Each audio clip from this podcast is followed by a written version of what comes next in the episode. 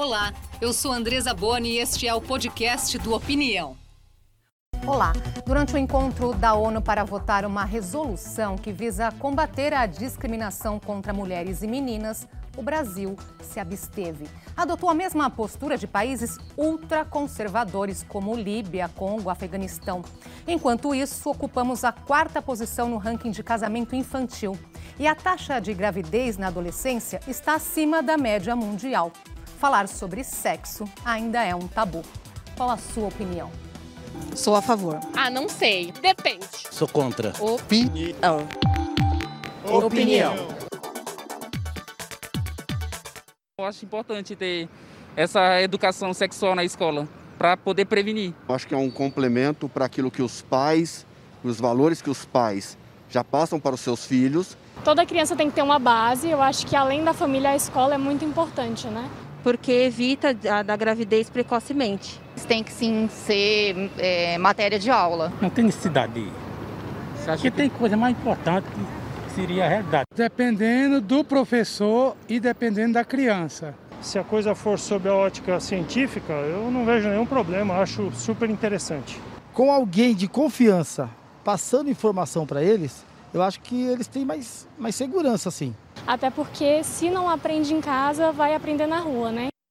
Para conversar sobre a importância da educação sexual, recebemos a pedagoga Viviana Santiago, gerente de gênero e incidência política na Plan International Brasil, e a ginecologista e obstetra Albertina Duarte Taquiuti, coordenadora do programa Saúde do Adolescente do Estado de São Paulo. Viviana, doutora Albertina, obrigada por estarem aqui hoje com a gente. Eu que agradeço. Recentemente, durante o encontro da ONU, o Brasil se absteve de uma votação que visava aí garantir direitos importantes para as mulheres e para as meninas. Que recado o país dá ao mundo ao não votar? Definitivamente que é um país que não se importa com a vida das meninas e não se importa com a vida das mulheres. Né? A igualdade de gênero é fundamental para que a humanidade avance. Sem a igualdade de gênero, você não avança porque metade da humanidade, que são as meninas e as mulheres, ficam para trás. Quando o Brasil se nega a tomar esse posicionamento, ele diz que não se importa, que metade da população brasileira fique para trás e mais do que isso, que tudo bem que metade da população brasileira sofra todas as violências que sofre diariamente. Doutora Albertina.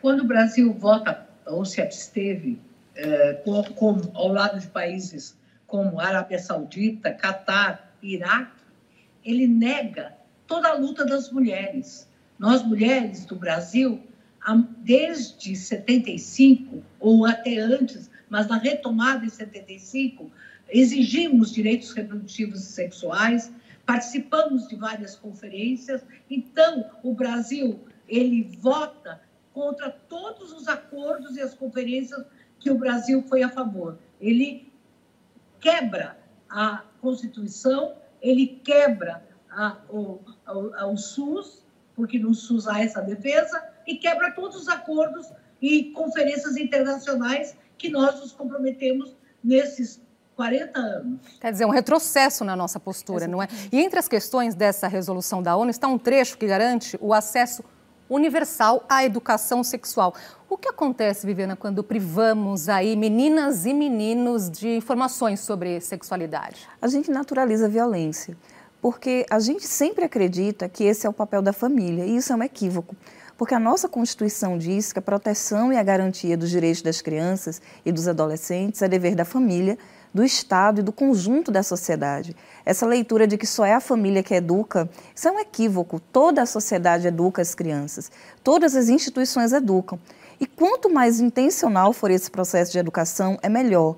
As crianças não aprendem educação sexual na casa. E não é exagero a gente relembrar que é na família que acontecem a maioria dos casos de violência sexual. A criança também não é propriedade dos pais e das mães. Então ela tem direito, e o direito à informação é garantido pelo ECA, a todas essas crianças. Aprender sobre educação sexual é fundamental para conhecer seu corpo, identificar a violência e saber como pedir ajuda. E chama a atenção aí nessa postura do Brasil que ele se alinha aí a países super conservadores, não é? Líbia, Congo, Afeganistão. Qual o resultado disso na prática, doutora Albertina, a senhora que conhece o dia a dia das nossas adolescentes há tantos anos? Eu acho que os números do Brasil mostram claramente. Nós temos hoje que no Brasil, uh, o Brasil tem uma taxa de 66 por mil, 66 adolescentes grávidas por mil adolescentes. A média mundial é 44. O Brasil está ao lado, mais com número maiores de gravidez que a Bolívia, que o Equador, que a Colômbia, que o Peru.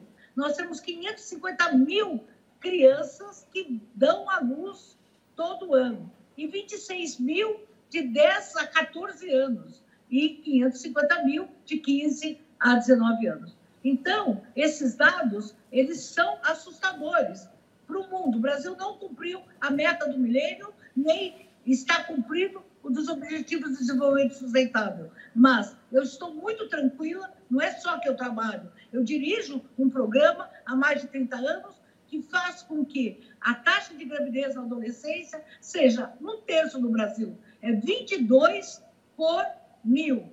São Paulo. Então, porque há 30 anos nós discutimos educação sexual, nos aliamos à Secretaria da Educação e da Cultura, e isso fez baixar o índice de AIDS, de doenças sexualmente transmissíveis, mas da gravidez é um número concreto. Nós baixamos 55% em 20 anos, discutindo, discutindo educação sexual e discutindo direitos reprodutivos. Nós vamos voltar até nesse assunto justamente porque Brasil acima da média mundial e São Paulo aí abaixo da média do, do, restante do nosso país. Quer dizer, sabemos como fazer, é possível mudar essa situação, não é?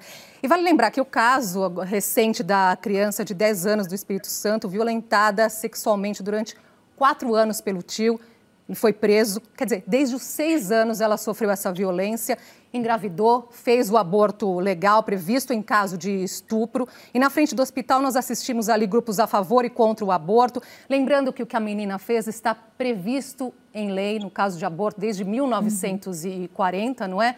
O que é crime é colocar e tornar público o nome dessa criança, Exato. não é, Viviana? Exato. Isso sim é uma violência é, muito grande. O que, que significa para uma menina de, de 10 anos é, dar sequência a uma gravidez como essa? É uma violação de todos os direitos dessa menina. Né? Como a doutora Albertina colocou, esse tem sido o nosso principal desafio no Brasil. A gravidez na adolescência, ela se mantém razoavelmente estável né, nos últimos anos, mas a gravidez na infância tem crescido. 10 a 14 anos. E pensar fundamentalmente que essa gravidez nessa idade já é estupro de vulnerável.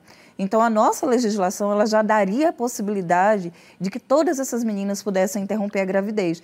E aí eu faço sempre um destaque que as pessoas elas não são a favor do aborto, elas são a favor de que a vida dessa menina seja considerada importante. Era isso que as manifestantes estavam dizendo na porta do hospital, que a vida de uma menina de 10 anos de idade importa, que uma menina de 10 anos de idade ser obrigada a parir é uma violência, porque esse corpo não está pronto para essa gravidez.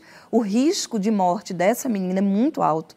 O risco de morte desse bebê, desse feto, também é muito alto e principalmente as consequências ao longo da vida a consequência de uma gravidez nessa faixa etária de agravos à sua saúde, agravos à saúde do feto, alta mortalidade do feto, fístula obstétrica, pré-eclâmpsia. Então, esse corpo não está preparado, essa subjetividade não está preparada. Vivenciar essas semanas de gravidez já foi profundamente traumático para essa menina, obrigá-la a parir é violação de direitos humanos. Agora, esse assunto, né, ele até é, há muito, muito tempo estampa os jornais, é, traz manchetes aí, a educação sexual. Nós estamos vendo aí várias manchetes ao longo dos anos. O Papa, inclusive, já defendeu a educação sexual nas escolas. Vira e mexe, alguém se posiciona contra e parece que não anda, não é, doutora Albertina? Faz sentido ainda falarmos, falarmos da importância de, do aprendizado da educação sexual nos dias de hoje, quando poderíamos já estar avançando em outras, em outras áreas? Eu acho que a pandemia mostra para a gente um dado muito grande do que é morrer diariamente. Mas a gravidez na adolescência, ela permanece oculta. É uma grande pandemia que vai ficar maior agora. Né? Estima-se que 600 mil uh, mais nascidos vivos vão acontecer na América Latina. Então, veja, engravida na adolescência de 10 a 15 anos pode morrer sim. Das 26 mil adolescentes que deram à luz nos últimos dados, 23 morreram. É praticamente a cada mil crianças que dão à luz, uma morre. Isso é muito importante. Mas as que quase morrem, as que quase morrem, ninguém fala. As, a, a mulher que é obrigada a dar à luz por isso, vítima de um estupro, ela morre. Ela morre psicologicamente. O seu corpo chora inteiro. Mas ela tem risco também de morrer no parto e durante a gravidez. E tem risco também do seu bebê morrer ao nascer ou nascer com problemas. São dois crescimentos, o dela e o do bebê. Então, é natural que o bebê parasite aquele corpo que ainda está em desenvolvimento. Ele disputa a nutrição. Então, tudo isso, e mais ainda, do pânico e do medo que ela tem, ela nem falar dos seus sintomas. Se ela tiver dor no corpo e dor de cabeça, ela não fala, porque ela está acuada e com vergonha. Sim. Agora, ninguém conta o, de, o, dia depois. Essa mulher vai ficar com, com autoestima submissa, vulnerável. Ela vai ter ansiedade, depressão e pode querer se matar. Quer dizer, que vida nós estamos defendendo? Se o Brasil mostra esse quadro vergonhoso para o mundo, de não respeitar o direito de uma menina de 10 anos estuprada. Quer dizer, como é que uma menina deste tempo, que foi assassinada durante quatro anos, agora é chamada de assassina, quando está exercendo um direito à vida que ela tem, porque ela já estava morta. Então, é, eu, como médica, nunca tinha visto atacar um hospital, e isso realmente aos gritos. Se uma criança de 10 anos não Exato. sensibiliza, quem que vai sensibilizar, Viviane? Quem Diante que vai de... sensibilizar, Andressa? Exatamente, diante de alguém que está exercendo o, o seu direito, não é? É, vou trazer aqui uma outra opinião. O movimento organizado pela sociedade civil Causa chama a atenção para a importância da educação sexual. Bárbara Thomas, uma das criadoras da iniciativa, falou com a gente. Nós somos um movimento civil que surgiu em defesa dos direitos das crianças, dos adolescentes e das mulheres, que são os mais vulneráveis na nossa sociedade, principalmente quando se trata de violência sexual. O nosso foco inicial é de educar, já que nos últimos anos o termo educação sexual sofreu diversos ataques e muita desinformação foi compartilhada ligando esse tipo de educação à erotização de crianças ou mesmo ao incentivo ao aborto, à homossexualidade, o que está longe de ser verdade. Sexualidade não pode ser confundida com sexualização. Dessa forma, a gente está impossibilitando um diálogo honesto e baseado em fatos. E sem diálogo, a gente falha não somente em prevenir doenças, a gravidez precoce, a exploração sexual e o casamento infantil, o assédio, mas também o próprio abuso sexual infantil, que em 92% dos casos o abusador está no ambiente intrafamiliar. A escola é a maior aliada nesse contexto, tanto para educar respeitando as faixas etárias, mas também para identificar e denunciar esses casos. Priorizar a proteção da infância é um dever de todos. E isso não está sendo cumprido. Informar é prevenir. Assine nosso abaixo assinado e também siga a causa no Instagram para mais informações. A Bárbara citou aí a importância do diálogo para uh, evitar casos de abuso, doenças. A doutora Albertina chamou atenção para a gravidez, para evitar a gravidez na adolescência, que tem esse trabalho aí de sucesso que mostra que é possível. Mas quando falamos, Viviana, de educação sexual, do que estamos falando? O que isso significa? Eu sempre gosto de posicionar o termo como educação integral para a sexualidade, porque aí as pessoas resumem e sempre falam, é educação sexual. Né? A educação sexual faz parte de uma educação integral para a sexualidade, como, de, como preconiza a Unesco. Sexualidade é uma dimensão do humano.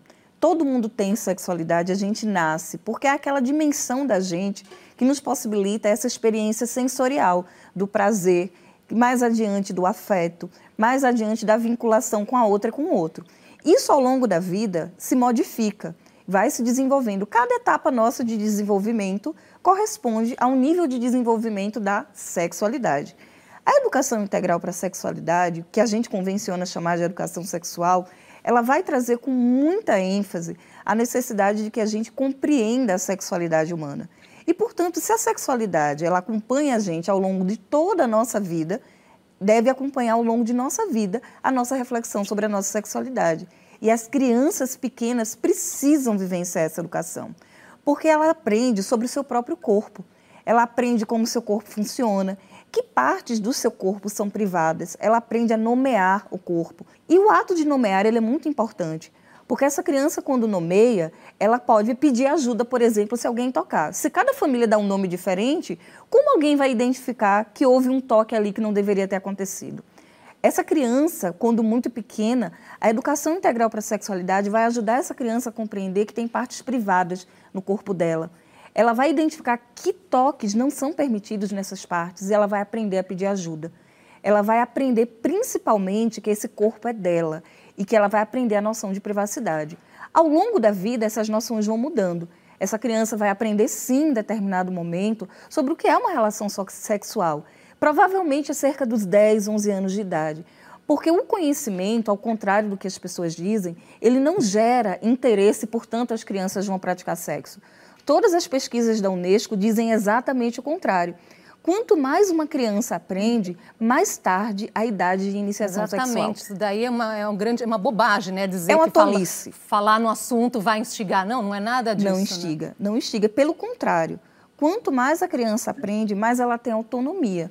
Muitas meninas e meninos no Brasil iniciam a vida sexual por pura curiosidade. Doutora Albertina, nós sabemos aí do seu trabalho de sucesso na redução das taxas de gravidez aqui no estado de São Paulo e sabemos que a chave está no diálogo. Mas o que, que isso significa? É possível a senhora nos dar um exemplo aqui do que é conversado com essas meninas? Meninas Veja, e meninos, não é? Vale verdade- lembrar isso também. Na verdade, o que o, o programa de São Paulo está se oferecendo neste momento para capacitar outras pessoas, outros estados.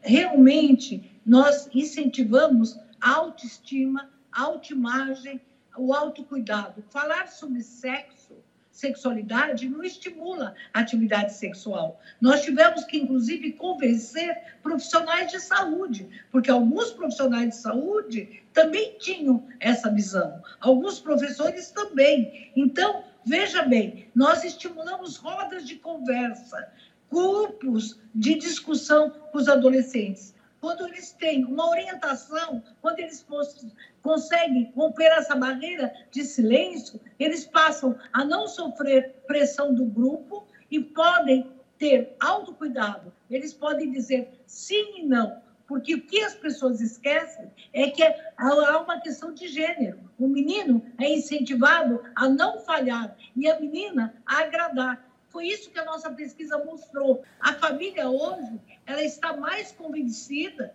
porque se nós temos 55 adolescentes que são mães por hora, e se uma menina a cada 20 minutos no Brasil é mãe de 10 a 14 anos, por que não copiar um, um país que é São Paulo, que reduziu em 49% a gravidez de 10 a 14 e em 55% a gravidez de 10 a 20 anos. Quer dizer, acho que ainda é pouco, porque enquanto uma menina engravida, não porque ela desejou, porque ela não teve decisão, não teve segurança para escolher um futuro sem essa situação.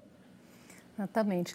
Ah, Agora, sobre essa questão de como pensa o brasileiro, uma pesquisa da, da Ipsos mostra que o nosso país é um dos mais resistentes na questão da legalização do aborto. Isso é uma questão. A outra questão que nós estamos colocando aqui é a resistência que há sobre falar sobre educação sexual. O que temem essas pessoas que não querem falar sobre isso, Viviana? A gente vive num país que as pessoas, de fato, têm muita dificuldade em lidar com os temas da sexualidade. É o país em que as pessoas no carnaval estimulam e andam peladas, mas que, que mais consome pornografia do mundo, é um dos países que mais consome pornografia, mas que a gente não pode falar sobre sexo. A gente não pode falar sobre gravidez.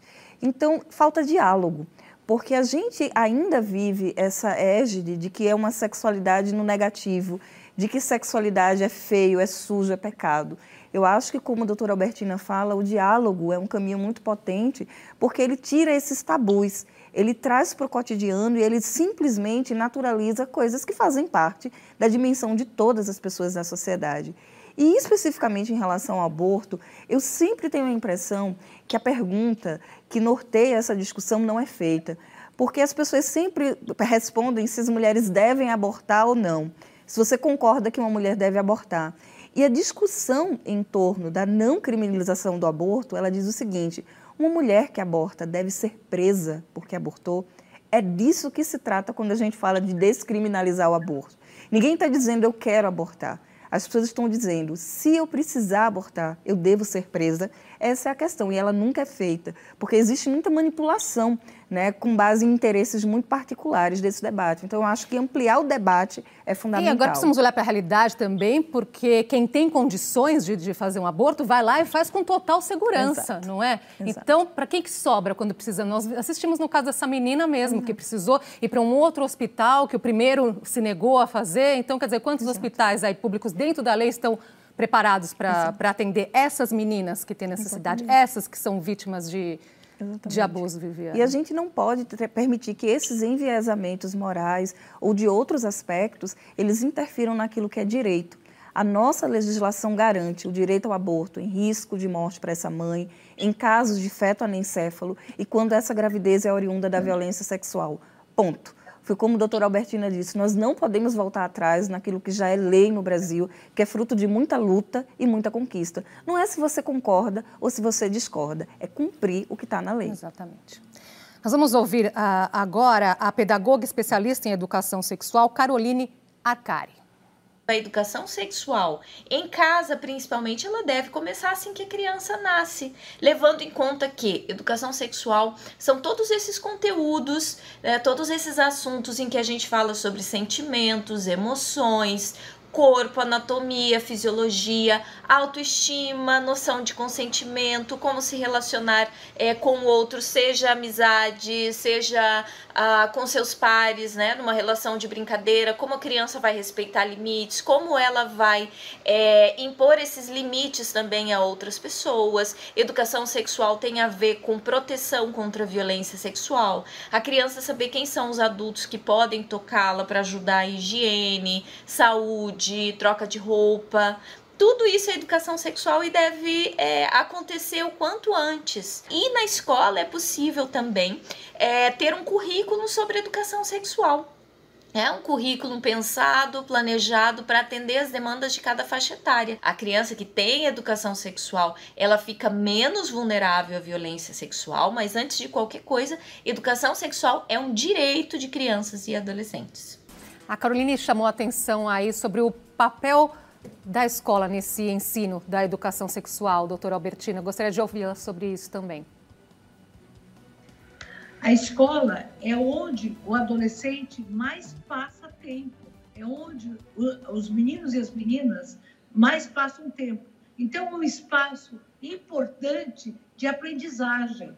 E da, uh, existe sim uma educação oculta uh, dos intervalos, durante, nos banheiros, durante todo o espaço, os adolescentes falam sim sobre sexualidade. E por que não aproveitar esse espaço importante para se discutir os riscos, desafios, a autoestima, a segurança? Eu acho que os pais, se devidamente orientados, eles vão aceitar sim e vão participar, como já participam de tantas coisas da Associação de Pais e Mestres. Volto a dizer, ocultar é arriscar.